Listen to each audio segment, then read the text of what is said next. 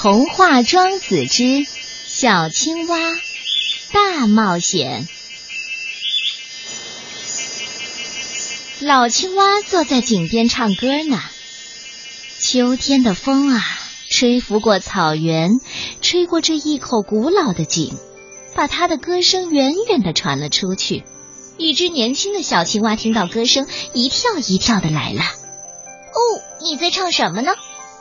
我在唱我这一辈子最怀念的一件事儿，那可是一次难忘的冒险啊！青蛙的冒险，哎，我要听，我要听。于是啊，老青蛙就把他的冒险故事从头讲了一遍。很久以前，当老青蛙还是一只年轻的小青蛙的时候，他觉得自己真好命。因为附近的每一口井都要住三四十只青蛙，而却只有他，居然自己霸占了一口井。说起来啊，这口井算是祖传遗产，而且位置隐蔽，很少有别的青蛙来访。就算偶尔被发现了，只要他呲牙咧嘴吓唬一番，别的青蛙也只能投以羡慕的眼光，依依不舍的离开了。这口井有多令其他的青蛙羡慕呢？水质清澈，水波轻柔，青蛙一跳进去，就好像被井水扶着脚，拖着腮帮子似的，太舒服了。有时候，它扑通一声潜下水去，还可以踩到井底柔软的泥巴，让泥巴帮它做脚底按摩。晚上的时候啊，青蛙用力一跳，就可以跳到井边。窝在缺了一块砖的凹洞里呼呼大睡，早上醒了就绕着井边散步，多逍遥啊！他经常对井水里的蝌蚪说：“哦，你们真可怜，只有那么一点点生活空间，哪像我？” 他得意洋洋的抬起头，对着井口的阳光呱呱大叫一声：“啊！”这一整座井任我遨游，我的快乐天下第一。井里忽然暗了下来，井口一只怪物探头进来，挡住了阳光。哎，你你你是谁呀？别挡光啊！青蛙吓了一大跳，凶巴巴的抗议了：“哎，快快快，快走快走快走！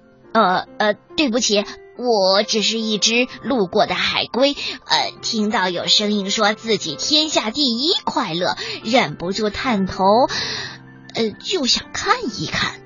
青蛙一瞧，不是别的青蛙，就放下心来，很大方的说：“哦，欢迎来到我的快乐天堂，你要不要进来参观参观？这个地方很宽敞舒适呢。”呃呃，好啊。大海龟一脚跨进井来，没想到前脚跨进来，后脚就卡在井口边。哎呃，不行不行，这井太小了，我进不去。青蛙这辈子啊，第一次听说这口井小，脸上真挂不住了。这样一口好井，你还嫌小？呵，看来你住的井挺大的呀。你住哪口井啊？说来听听。青蛙心想。谅你也不好意思说，方圆几里内哪一口井会比这儿更大呢？哼！海龟却说了：“不好意思，我不住井里，我住海里，东海。海？这青蛙倒是第一次听说。嗯，那玩意儿有多大呢？”海龟想了想，好像这是一个很难的问题。呃，多大？我在东海住了几十年，到现在也还量不出来呢。它的宽广嘛，说是千里之远也不止；说到它的深度，哦，就算八千尺也不止。这么说好了，就算十年里有九年下大雨，东海的水看起来也不会变多；就算八年有七年闹旱灾，它的水也不会减少。在这种大海里游起泳来，嘿，那才叫过瘾呢！青蛙听得愣住了。翻起了白眼，倒退了好几步。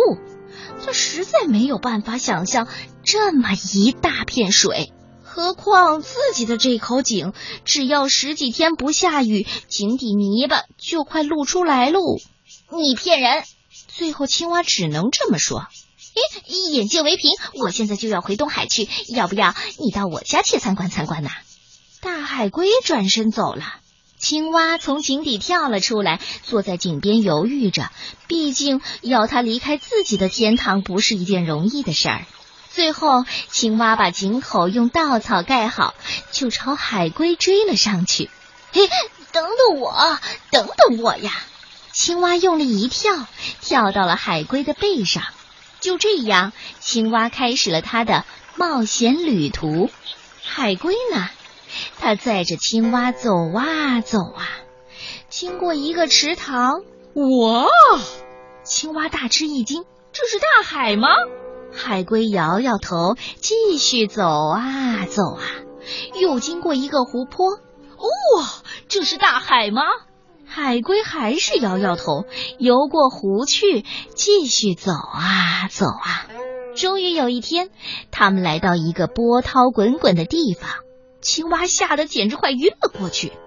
青蛙坚决地说：“我想这里一定真的就是大海了，全天下的水都在这里了。”可海龟还是摇摇头：“啊，这只是一条大河罢了，我住的地方的水比这里多得多了。”海龟淡淡的说，话才说完，水面忽然哗啦哗啦的分开，一道水柱冲出水面，刹那之间，河神出现了。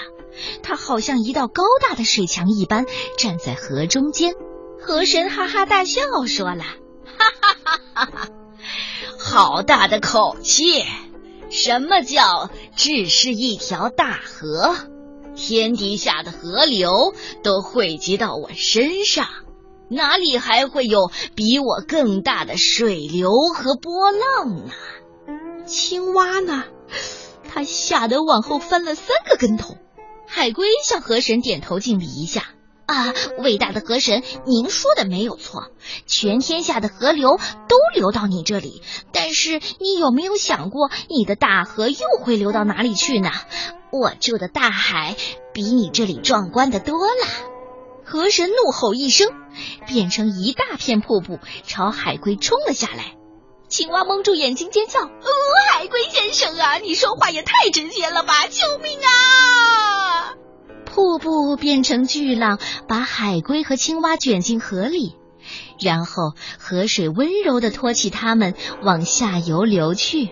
河中传来河神雄壮的声音：“带我到大海去。”海龟胸有成竹地朝青蛙微笑，带着河神继续他们的旅程。河神的水流得飞快，两岸边的风景在雾气当中若隐若现。天宽地阔，小青蛙觉得它的世界从来没有这么宽广过，心情好舒畅啊，不由得就唱起歌来了。海龟问他：“这里的快乐比起你那口井来？”怎么样？你说什么井？哎，我全忘了，忘了。然后青蛙继续唱歌。不知过了多久，前方传来轰隆隆的海潮声。青蛙往前眺望，只见河水两岸都消失了，河水流进一片无边无际的大海当中。海龟欢呼说：“嘿，我家到了！哎，欢迎你们呐！”青蛙整个呆住了。坐在海龟背上，飘进了大海。他举头往四边看，都看不到尽头呢。就连高大的河神跟大海相比，都变得很矮小。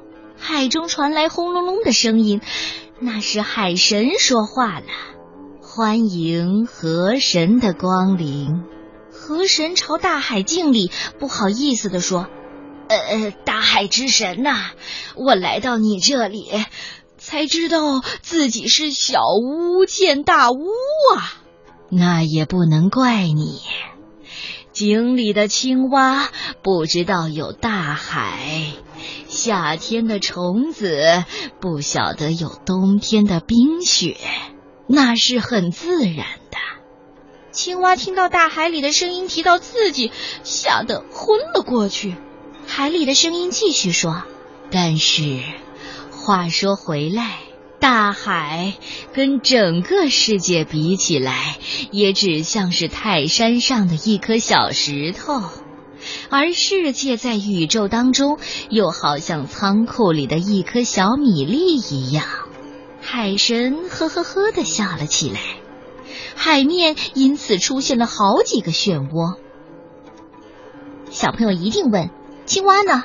嘿嘿，他在迷迷糊糊当中听到海神最后说：“宇宙是这么大，大的我们没有办法想象，也没有办法测量啊啊！”接着呀，青蛙就又昏了过去。